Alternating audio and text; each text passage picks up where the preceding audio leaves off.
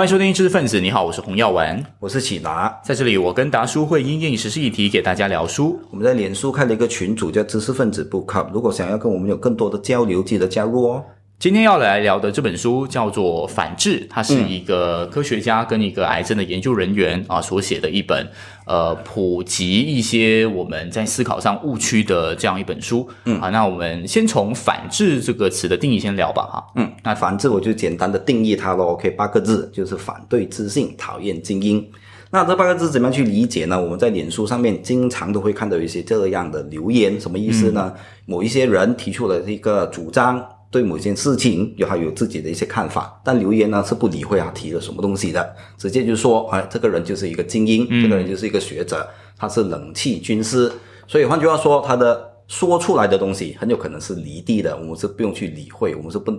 啊不能够结合到现实当中去实践他那套说法。那当然，这样子的一个看法啊，很有可能呢，其实是直接啊贴标啊这一个红飞鱼啊，我们所说的呃。扣了一个帽子给对方，然后他的观点是怎么样呢？就不了了之了。所以，我们往往就会在这样的一些谩骂当中呢，迷失了讨论的焦点。没错啊，那实际上这群所谓的不理性的人呢，嗯，你是有读很多书，还是讲你冷气军师？对，还是没有读书，他说你乡巴佬，或是你有其他的一些人生的一些污点，他就会拿起来标榜啊，他其实就是这样子的啊，或者是像。我们听我们节目啊，他就是一个反共的，他讲的话都不可信。对，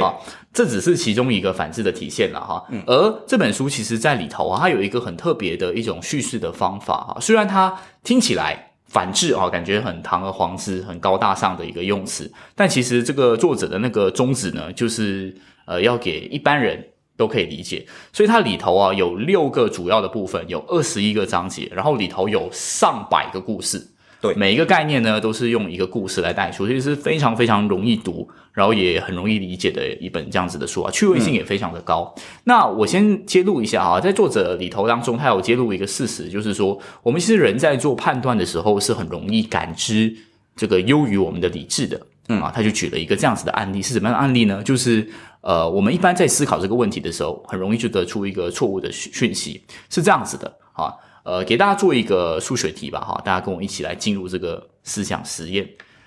一个棒球跟一个棒球，呃，一个棒球跟一个棒球棍，啊，这个总价格是一百一十美元。嗯，那这个题的第二句就是告诉你说，这个棒球棍比起球的价格呢，贵了一百美元。嗯，那启达，你在做这个实验的时候，你第一印象，棒球是多少钱呢？十元。非常配合哈，不过很老实讲，确实是如此哈。就是一开始的时候，诶，那就是很简单的数学，一百一十减一百就是十元嘛，那个棒球。但答案不是的，因为如果棒球是十元的话，棒球棍比它贵一百美元，那棒球棍就变一百一十美元，加起棒球的十美元，总价格就是一百二十美元，不符合一开始我们讲的一百一十美元。所以棒球呢，真实的价格应该是五美元，那我比它贵一百美元，就是一百零五美元。最终就是一百一十美元。好，里头这样子的案例其实是不胜枚举了哈。嗯，很多就是因为呃，我们在书的讲法，就是我们常常会用系统一。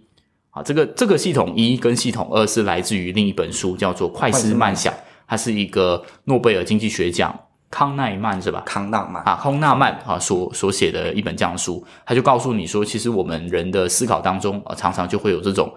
因为迅速做判断，然后就有很多直觉式的反应。啊，就不常会用这个系统二的部分去做很多的回应。嗯，那我们解释一下系统一和系统二了，因为往后呢，可能有很很多的概念都是连接这一个主要的啊方向的。怎么说呢？系统一呢，啊，你可以去设想，很有可能是我们基因当中存留下来的一些机制，反应的机制。就好比说，如果你把人看成是台电脑，它就是 Windows，Windows 当中呢是已经有一些 setting 了的。那怎么样说呢？好比说，你听到你。即便是活在城市当中的人，你从来没有去过啊森林，有任何的野餐啊聚聚会啊等等都好，但你听到草丛当中有传出一些怪声啊，你会立刻的意识到当中很有可能是有危险的讯号。嗯，那你就会反问了，为什么我会有这样的直觉？我不会去设想，可以可能是我家里的小狗狗啊，在跟我们在跟我开玩笑。你不会有这样的设想，因为呢，在当下的时候，如万一真的有蛇的话呢，你会直接的进入到一个危险的那个境地，所以你要做出的反应是要非常的迅速，然后你要逃离现场。那当然，我们不排除之后确实就是你的小狗狗在草丛当中，OK，但那不重要，至少你远离了这个场域。那慢想的部分呢，当然就是谈哦，很多的事情你是需要有做更多啊严谨的分析，没错，你要去不断的比较，然后才可以得出一个比较合理可信的那个啊答案出来。所以两套系统啊，其实都是不断的交叠，你才可以应对当下的生活，并不是说一者有比另外者。优或者是各有优劣。如果你少了某一个系统，你设想看，如果好像其他样子做什么事情你都要慢想的话，那你确实就是非常的慢，你就活不到当当代。那个慢不是说很慢吞吞的慢啊，只是系统性的。你什么事情都要想的话，那是不行的。也是也是。好，但这本书其实呃，所以我们刚刚接入这个框架是要跟让大家更明白，嗯，它更多的是在讲系统一造成的很多判断上的失误这件事情啊，但不是决然的否定这个东西不重要，是逃生的时候就特别特别的重要。对，好，那我们接下来就来稍微分享一下我们对于里头的哪一些概念或是哪一些故事。觉得比较有值得跟大家分享的吧？呃，我记那呃人名我就不提了，OK，他就提了两个案例，这个也是我为什么会推荐你的这本书的那个原因，因为这两个案例非常的吸引我。嗯，怎么说呢？原来在上个世纪冷战的时候啊，有两个真的我到现在都不记得他的名字了这个苏联的 这个啊潜行员，就是他在他是啊这个潜水艇的对啊。主管啊，领导之类的。那当时呢，啊，苏联的潜艇啊，就去到一些深海的领域，他们舰上是有这一个核导弹的啊，他们随便按一粒键，然后可能地球就毁灭。对。但是这一个啊潜舰呢，就失去了联系，所以呢，人在一个高压或者是密封的那个环境之下，你就特别容易胡思乱想，对不对？你就会去想，哎呀，我们一定是被美国的军队封锁了，所以切断了我们任何的联系。我们现在一定要做出反击。而且你的啊时间越久，你越倾向于这样的一些判断，对不对？这边我稍微补充一下了哈，太快进那个了，就是它其实那个背景脉络就是有一点冷战的氛围，然后他们是为什么会潜下去呢？就是恰好是是因为看到美国的那个军舰嘛，对，所以在那个环境当中，他们就有这种这样的判断。那结果发生了什么呢？结果呢啊，最需要做出决策的那一个领导呢，就没有往这个方向去做，就救回了这个世界一命。因为你可以设想，不是说你发了一一枚导弹过去，然后美国就爆炸，然后啊我们就没事。当然不是的，因为你会想到，你核弹你都袭击美国了，美国一定会做出反击。没错，如果两大强权都你一一颗这个核子弹，我一颗核子弹过去的话，那地球就不见掉了。所以我们人类之所以可以幸免于难呢？很依赖当时这两位人士哦，他还真的是冷静下来，没有听信那一些啊不可以证实的断言。对，没错，就是其实这个东西就揭露了，其实为什么所谓的批判性思考、独立思考那么的重要，非常重要。就真的是历史有很多的关节点，就是这些我们记不到名字的人，没错，他们没有做出错误的决定，然后就诞生。那这边我再延伸一个，有一个很重要的，我觉得。很有趣啦，也跟我们这个常常会出反共言论的这个对对对这个频道很相似的例子，讲的是谁呢？就是毛泽东。那他在大跃进的时候，他不就要很多的呃农田吗？就是他要很多的那个农的产量，那他就想要产量翻倍，没错。然后他就有一个很简单的判断，就是说，那怎么样？什么东西会阻碍这个产量翻倍呢？他就找到一个源头。啊，这个害虫是一个，但是它在里头的那个我没有记错是麻雀，麻雀，因为麻雀会吃掉那些农作物，对，所以呢，凡是跟我们党的目标的，然后都都要批斗，都要杀，然后他们就清除清除了这个所谓的麻雀运动，然后每个人去打麻雀，然后结果在中国境内好多麻雀死掉，嗯，可是麻雀死掉却引发一个很严重的问题，就是有害虫没有人害虫没有人吃，结果就反而使得大饥荒产生。对，然后迫于无奈呢，这个毛泽东就要去跟俄罗斯买麻雀，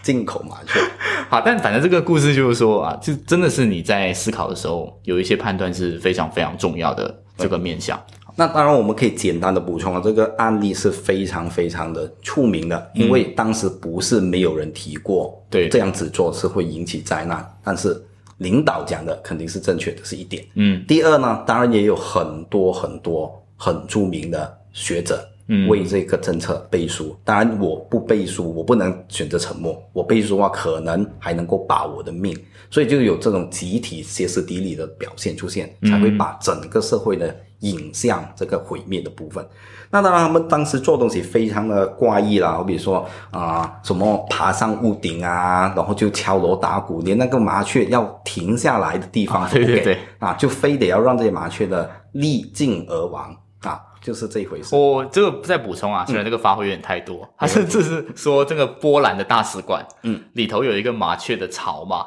对，这这波兰就不想要给他们去杀麻雀，还闯进去去杀。就他们在外面就大喊大叫，就累死那个麻雀，好就是这一回事。OK，好，那我我们笑这个 毛泽东就笑到这边哈。我我再讲几个我觉得呃特别有启发的一些概念嘛。其中一个概念就是呃有一个概念叫做虚幻的优越感哈，就是我们在说理的部分当中，或是有一些反制的言论啊，他有给大家做一个实验啊，比如说如果有一个一个人问你哈，你非常需要他人的喜爱和欣赏。第二，你对自己往往很严苛。然后第三，你拥有很大的潜能，但是尚未加以善用啊，比如或者是说你虽然有些某些性格的弱点，但大体而言还是有办法补强。嗯，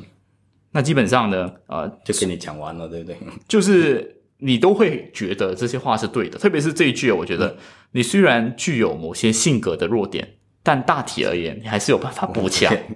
这个东西它其实就是在揭露很多的，像是占星术啊，或是一些星座。为什么你觉得特别特别的准，特别准？其实就是因为它用的语言本身模棱两可。模棱两可，然后就每个人都会觉得，对啊，我的就是我有某些弱点啊，但是我觉得还是有办法补强啊。对啊、星座的那个说对法往往都是这样。你今天大致上都是平稳的，但是要注意哦，可能有一些小意外，对不对？对那你一定是讲中的嘛，对不对？嗯如果你今天什么事情都没有发生的话，对呀、前半段就早就说了，我今天是平稳的嘛。没错，那哪里知道你今天一出门呢，就踏上了这个沟渠，然后还啊、摘了一个菌斗，那你就想，哎呀，原来小意外是这样。那可能你因此还进了医院，你都是认为这个是小意外。所以，我们这个这里头是自我预言，嗯一种心理的暗示而已，嗯并不是说这种讲法呢有多么的准确。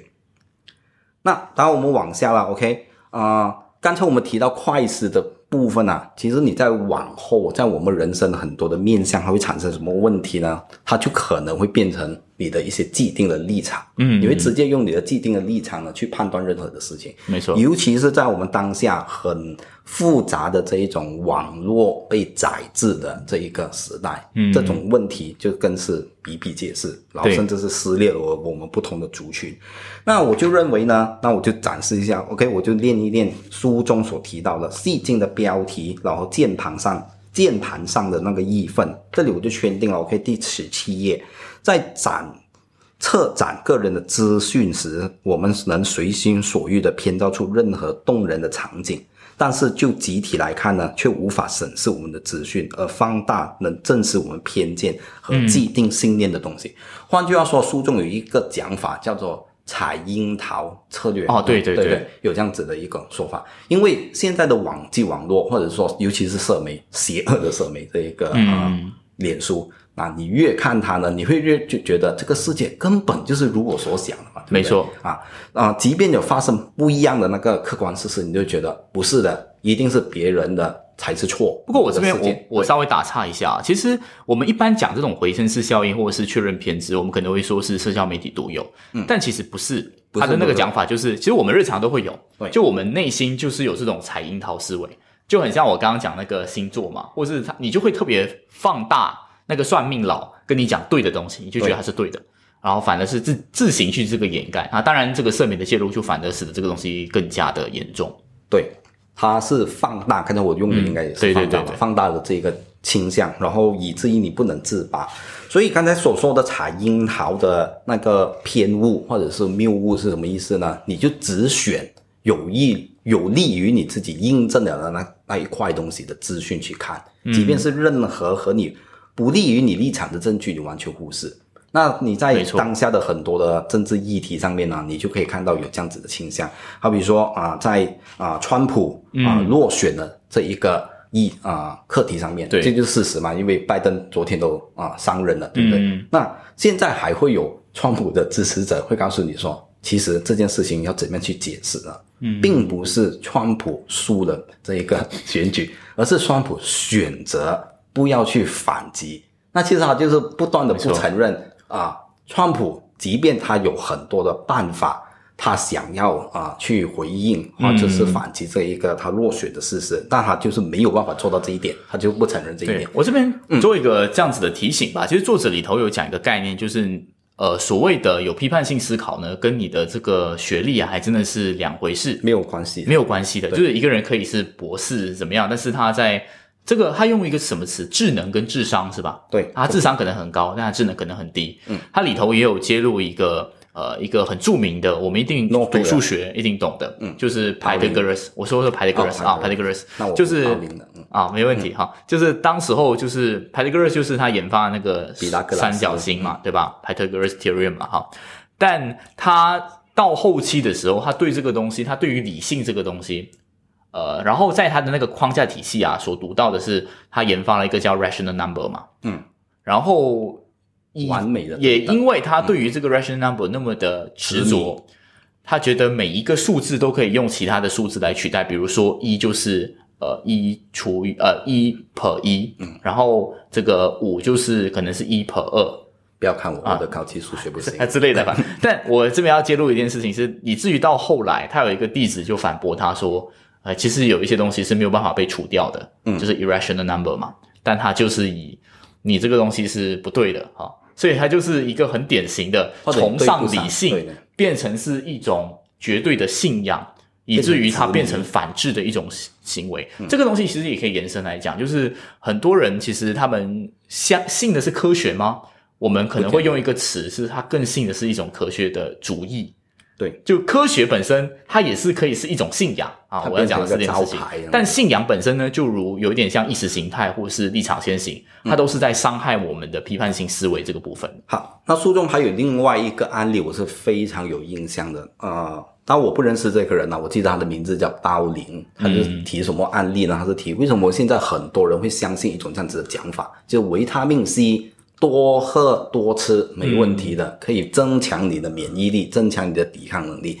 其实这一点我还真的是相信，动不动的，因为现在买那个维他命 C 就放在那个水。我记得我去香港之前，我们一起去香港时，你还叫我买维他命 C。对对对，但我没有好像那一个包林这样变态啦，就是他他一天不能吃多少万克的。包林是那个本身就是科学家，对对，他是吧？对他拿过两次的这个啊。诺贝尔的诺贝尔奖，诺贝尔奖，一次是和平奖，一个是他自己的啊，做一个专业，所以有他背书哦。就变成了他出了一本书这样，因为他很希望呢，他自己可以多活二十五年，然后就有个人呢建议他，哎，你不如就采纳我这个吃维他命 C 的这个方法，那就试一试，因为维他命 C 你知道，你多吃不，你即便吃多了，但你不能太多了，OK？啊，它是会自己排出，我的手六个嘛，它是会排出体外的嘛，所以他吃了之后感觉非常的良好，的哇，这个方法行，我觉得我自己精神抖擞，然后呢，这个免疫力也好像真的增强了，对，所以是出了第一本书就谈这一点，然后谈到他每一天吃的那一个量呢是非常夸张，不多少万克的那个越来越多，越来越多，就是完全是上瘾。然后不同的人出来驳斥他，你这个在胡说八道，你这个是根本没有依据的，都没有用。他继续出第二本书、第三本书，所以就大众呢无法分辨。这这就是名人效应啊！对，其实书里面也有讲这个奥欧普拉 （Oprah） 也是这样子的一个情形。Oprah 他当然很欣赏他有一些议题上很愿意就是谈一些性少数群体啊，嗯，一些弱势群体的一些议题。但是他说他在医学上这个东西是完全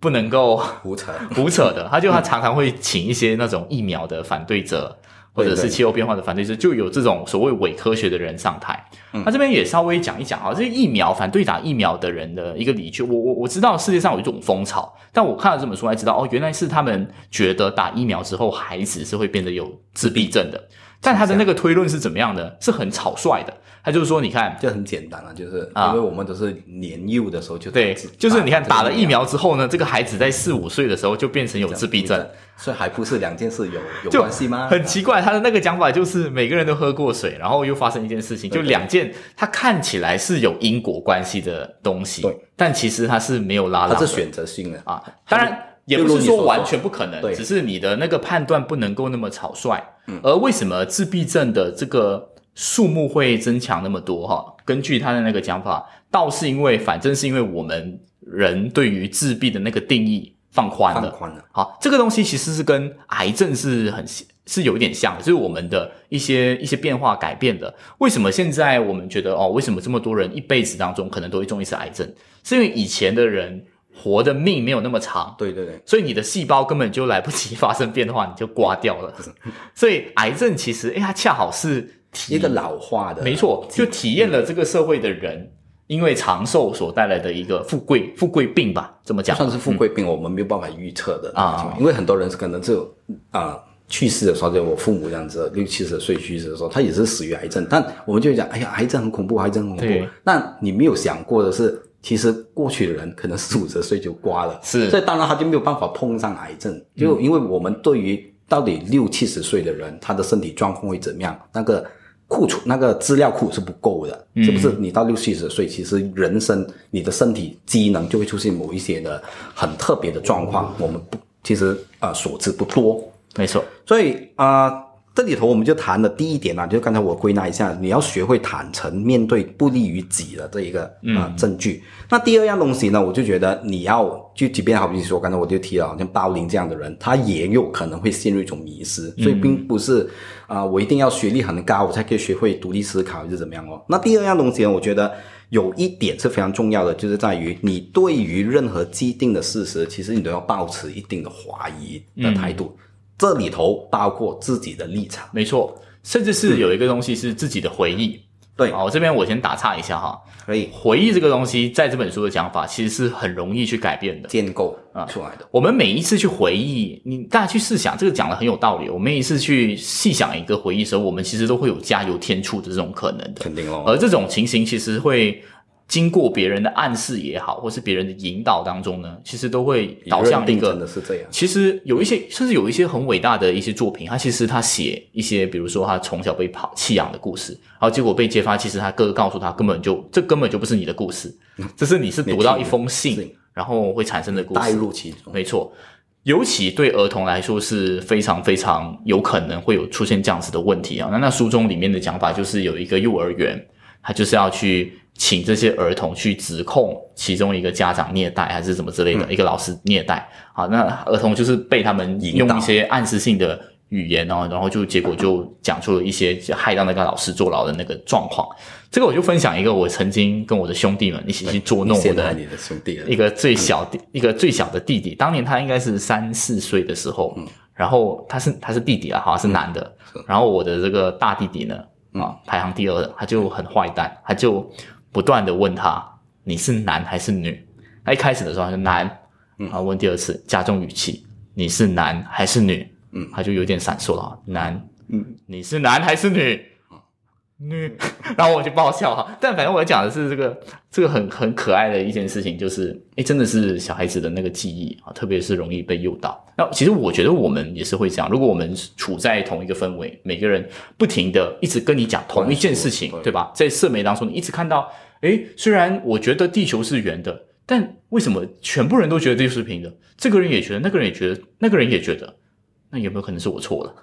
肯定会有这方面的。这其实也是为什么现在地球是平的论者这么多人，嗯，会被动摇的原，就会会出现的原因啊。其实也是因为这样的原因。啊、当我们是说尽可能你要质疑任何的那个立场，但其实到现在还有很多人是坚持这个地球是平的。对，只是我们要提醒大家的就是，如果其实你去设想，双方如果都可以不断的质疑自己的那个立场的话，其实真正的论述才有可能进一步的那个拓展，然后我们可能可以、才能够更加接近真理，而不是说啊、你要不断的去嘲笑啊，你还是有人啊、坚持这个地球是平的，还是怎么一回事？OK，是这一回这一点。那既定的事实，这里我就不自己补一个我自己的那一个想法了。OK，那再往下，我们再去看它哪一个面向。那好比说，在很多重大的课题当中，我觉得尤其我们要啊惊觉这一点，就是任何的主张或者任何的看法，真的先看他提出的理由嗯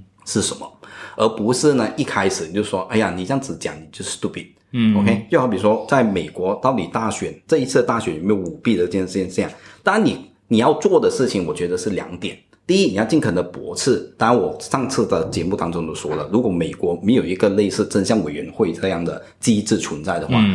啊、谣言或者说阴谋论永远找到它的温床。所以我们很期待是不是有这样的机制会出现。那回到来啊，如果你是一来你就说，哎呀，这种人由头到尾就是讲废话、讲屁话，那你这一个做法，其实你是没有在回应对方。那第二呢？如果你一开始是说你讲的肯定是错的，你换了另外一个逻辑，你是告诉他说，你看美国立国多少百年来，对不对？他的这一个机制从来都没有出现过问题，怎么可能这次是出现问题呢？所以换句话说，并不是我们可以在这一次的争辩当中找到真相是什么，而是说，你看反驳的那个啊理据其实是不成立的，因为过去没有，不代表现在是有，这是很简单。我们在啊看逻辑的分析的时候都可以辨识出来，但是还是会有人不断的用这一种讲法，就是很诉诸大家的主观的情情绪的这种情绪状况嘛。对对对对，所以啊、我们要避免这一点的话呢，我们才可以再往下，可能是可以有更多的开拓。怎么样讲呢？啊、你要怎么样再去避免自己一看事情可能就立场先行？那我觉得有第三点。那第三点呢，其实我觉得是关系到你平时是怎么样运用自己的啊、词汇。那我发现呢，现在在网际网络的时代啊，啊，由于每个人都可以成为自媒体啊，我们两个不然就对啊就成为自媒体了，对不对？啊，那啊、用语方面确实是不够严谨的。嗯啊，我觉得两点，第一个是习惯用啊非常空泛的词汇对，啊，好比说他讲了一大票，其实我们都抓不到他到底是要 讨论些什么东西啊。那你要尽量的避免是不是用太过空泛或者是假大空的东西，讲的白一点，是不是选择用一些啊其实很精简、很简单的语言，让别人听得懂的，其实是不是有利于这个讨论的开展呢？第二，我是觉得非常反感，就是在于你一来你就用这个绝对的用词。这里头我就想到一个开玩笑了，OK，我喜欢的一个偶像叫黄子华，黄子华提过的一个案例是这样的，他讲，你知不知道女朋友最常用的那一个啊、说辞是什么？当你得罪你女朋友的时候，你就得到你人生的很大的冲击，因为他往往就是他一来就骂你从来都没有喜欢过我，然后你就开始崩溃了。什么？我从来没有喜欢过你，那我们为什么现在在一起？但你不能反驳、哦，对所以这一种一来你就是用从来，你向来都是，你一直都是，对这一这些讲法和它其实是会干扰你个人啊主张。其实你其实就是要谈，你怎么可以这这样来对待我？那不要这样子谈，不要讲、你从来都没有喜欢我，所以这次才会反对。对，哎，不过我这个捞回来，就是嗯最近也是因为在自己的 page 上面就聊了一些时事议题，然后就会有很多人要来攻击，哎，都是这样子啦。反正你就是，但凡你在一些议题上有主张，那别人就会来跟你相看的主张。但是我很受不了一点的是，呃，就是你在跟人打比战，也有这样的感感觉吧？就是你明明跟他讨论的是 A，但他会自己立一个稻草人，然后就仿佛他要去去击垮那个稻草人。对，然后去说哦，我已经打倒了呃这件事情。好，那我就明讲，我最近在这个 page 上面就聊了这个关于这个、呃、Uncle Roger Uncle Roger 的事情嘛。然后我我纯粹是以一个比较公关的立场，就是说我觉得他这样子呃，优先是跟这个墙内的小粉红道歉啊，然后后来又说他不会因为政治理由，然后跟任何人弯腰，对吧？我是我是在从一个公关的那个角度去分析嘛，我觉得他这个东西完全不能够取信于人啊。嗯，但他会跟你说，那你这么为什么你要对一个这样子的网红有这样子的道德批判呢？哎，你看你发现一件事情没有？他所讲的那个批判的主体就会是你不应该对，你应该对啊，他他那个讲法是你应该对一些有权有势的整个体制，你去做更多的批判，嗯，而不是对一个人。就是一个普通只是要讨生活的人做批判，但这个地方其实他看似有怼你，嗯，但其实完全没有在讲重点，因为从来那个贴文的本质都不是在对这个人进行到的批判嘛，只是从这个策略的角度跟你说这个东西的高低在哪里。啊，这就是其实一个很典型我们在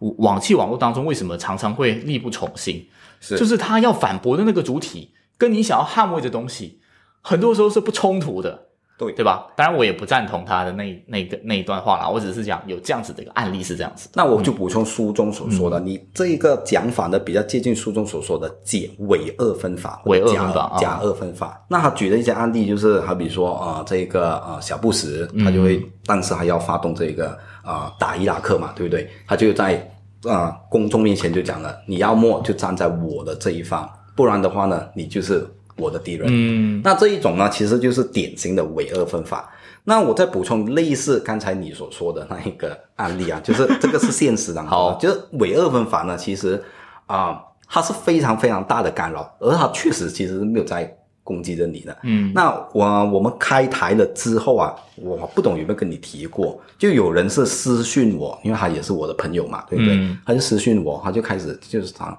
你们每天他一来哦，他劈头啊，很久没见的朋友哦，劈头一来就一句。你们每天啊，我省略掉那些可能比较肮脏的话。你们每天做这些节目有毒用啊？OK 啊啊，那都是我帮你 censor 掉了。OK？好啊啊，那我就讲啊，那往化有他的度用是说你没有真正去批判，就我们做的是批判中共是吧？啊，你哦有你只是在那边骂中共有什么用，对吧？OK，好。对，那为什么你不要去啊、这一个大使馆那边示威？白天那个大使对对，馆啊，白天那个啊大使馆那边示威，那我就直立刻回应他，就你要冷静下来，那你要先问他，那请问什么意思叫有用呢？嗯，那结果他就真的回答不到上来。确实啊，其实你是用了一个很很无聊的高高位阶，嗯那因为我也可以回问于你啊，那我去跟那个啊白天那边思维，可能丢下测了个臭鸡蛋，然后我被抓了之后。啊，这件事情看来引来了更多的网民的批判。那你这样子做，就是啊，跟川普那些攻进国会的人有什么分别？对不对？可能也是一样。反正他们就是会他们的那种攻击方法，就是你这就就回到你那个案例啊，就是你没有做这个，所以你不够近。对那你你现在所做的一切呢，就是没用，对啦，对吧？对，所以你只要不要进掉入这种啊、语言的陷阱，其实是无聊的一个二分法。那很多问题其实就迎刃而解。那再往下，OK，我再谈了。就可能和你刚才所说的那概念其实是一致的。很多时候呢，我们在讨论问题，我们是不去注意呢自己的理由，嗯是不是统一的？对，OK，然后你的理由统不统一呢，也要看另外一个面向，你愿不愿意去把你的理由呢是做出这一个比较。什么意思叫做理由统不统一？好比说啊、我举一个案例啦，OK 啊、这个川普最后一次啊、讲这个卸任之前有一个讲词，然后 BBC 就转载他的一句话。他就这个川普讲，我最引以自豪的地方就在于我任内的，我是没有发动过这个任何的战争战争，任何的战争。那这一点就其实是回到去，即便你是站在反对川普的这个阵营当中，你不能完全不给你的 enemy 任何的 credit，对不对、啊？因为你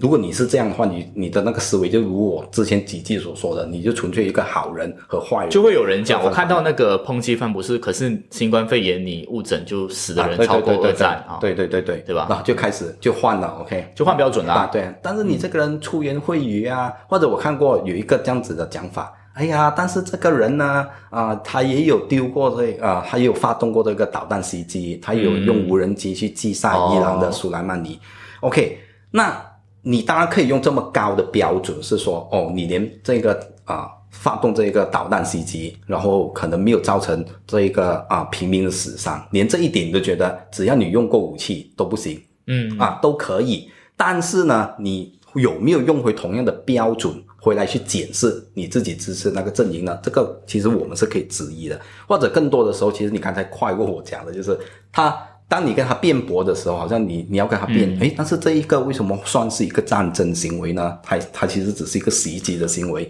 啊，那他就会开始换了。你看这个人这样丑，那个人这样笨，你还要支持他 OK OK，那你讨论往下讨论呢，根本你就没有办法再讨论下去。没问题因为他永远会换不同的啊、你疲于应付的许多的那一些古灵精怪的理由。嗯，好，那我这边补充一个，我觉得挺想讲的哈，因为跟我的工作高度相关，就是媒体嘛。嗯，呃，作者有一个观点，我觉得是挺新颖的。他就回到他把那个时光调入成这个呃，川普跟这个希拉里的那个选战嘛。选战他说，其实川普跟希拉里的那场选战当中呢，媒体要负一个很大的责任。为什么呢？是因为基于媒体对于平衡报道这个东西有一个很。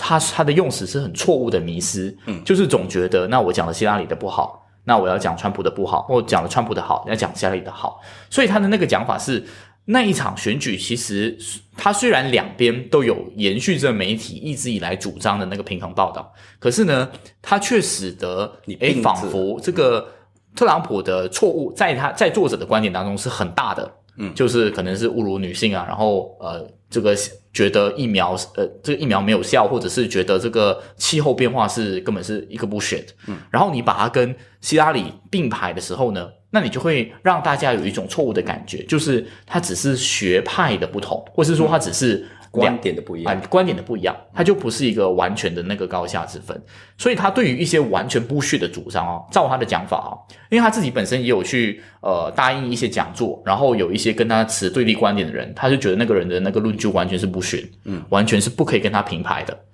而最终的结果，他熬不住那个主办方的那个邀约，所以两个人一起的结果，他就事实证明，的确，我就是因为那一场的那个，因为答应了跟这个完全。伪科学的人站在一起，嗯，结果我的观点被当成是另一种选择而已。就他觉得啊，讲到白一点点，他可能有一点点自负或是傲慢了，嗯，但是他的那个潜台词，我自己吸收到的就是，对于一些真的是没有科学理据的言论呢，最好的做法是什么？是不要让它曝光，嗯，好，这个东西我觉得相当挑战性，对对吧？你你会有什么样的想法？呃，其实。我不能够说完全我不赞成这样的讲法，我就可以说这样子做有它第二个代价在，因为我们现在看到呢，因为这个问题它最大的问题是你怎么样去切什么讯息，它完全是不许，对，它完全是没有价值。所以你站在一个自由主义的立场当中，你都是要并列，然后呢，就让大众，我们相信大众还是有他的那个智慧在的，嗯，所以当然各有优劣啊，这样子讲是很虚无啊，那我确实只能够啊。以这样的态度去回应这个问题，其实两边它都是有它的代价在的，没问题。OK，所以最后我想啊，不是最后啦，我想再补一点啊，就是关于就有点回到去前面了，因为我记得这个案例，我不能不说这个这一点，就这个案例是我自己个人想的。就其实我们在讨论很多议题的时候，往往真的是空泛的那一个词汇啊，是害死我们的往下讨论。好比说，我举个最简单例子，如果我问。洪耀，你支不支持世界和平？嗯，一般的人都不会。无缝的放神经，我当然就是反对世界和平啊，不可能嘛，对不对？对啊，对。因为我的概念是非常的空泛，而且它相当的正面，对不对？那回到来哦，但是这样的概念，当你去到具体的政策落实的时候，它又可能会引起灾难，然后你就很容易贴对方标签。就比如说啊，移民的议题，嗯，那移民的议题，其实你去到具体的面向，其实你是很多时候是那个问卷调查，我觉得是问卷调查出问题，因为他没有具体的去问。即便你支持移民政策，嗯，那你愿意支持到什么程度？你愿不愿意我安置一个人在你家啊，就暂住三个月？还是你只愿意钱财上支援？还是你其实只是生源上面愿意处理？嗯，因为如果你没有做这方面的那个区分，如果有一个人出来讲，我就是反对这个移民，其实他们两边他们设想就是。如果我支持的话，他会不会把一个人安插在我家？我不，我不习惯跟人家住诶 OK，但是对方就讲你，你这个人就是对啊，其实有问题。我觉得其实就是，其实讲到来啊，就政治光谱。你如果说支不支持更美好的国家、更稳健的经济成长，所以双方都支持嘛。所以重点只是你要怎么样去落实。对大家的分歧永远都是什么样的手段去到这个地方？没有人会跟你说我就是邪恶的代表。对呀，即便我站在那任何一个立场，我都会说我那个立场是正义的。所以这个就是问题。所以最后我再。提两点了，我们怎么样去啊避免这一点？第第一个就是在讨论的时候，尽可能不要先扣对方帽子，OK，尤其是把对方当成笨蛋。啊，即便你要当他的笨蛋，请你听了他的理由，你再讲他笨蛋，你不要一开始就先讲对方是笨蛋，这是一点。第二，如果对于不确定性啊不确定的事情，我们其实还有一个选项的，你可以不表态，对，你可以不用去做，急着说，哎，这件事情我非得是可以解决的，我这个立场是非得可以解决，那我觉得这个是没有必要的，反而你可能是没有深思熟虑。让人家看到很多的笑话，什么事情哦？你你的那个立场竟然还可以解释这一样事情那个事情，所以很多的问题，我觉得并不是那么的绝对。没错。所以如果做到这这六点，我觉得啊，思想上面的锻炼其实是可以达成的。好，那其实这本书也还有很多案例啦。我现在回想来，也有一些案例没有办法发挥，但没有关系哈。反正我们就是一个。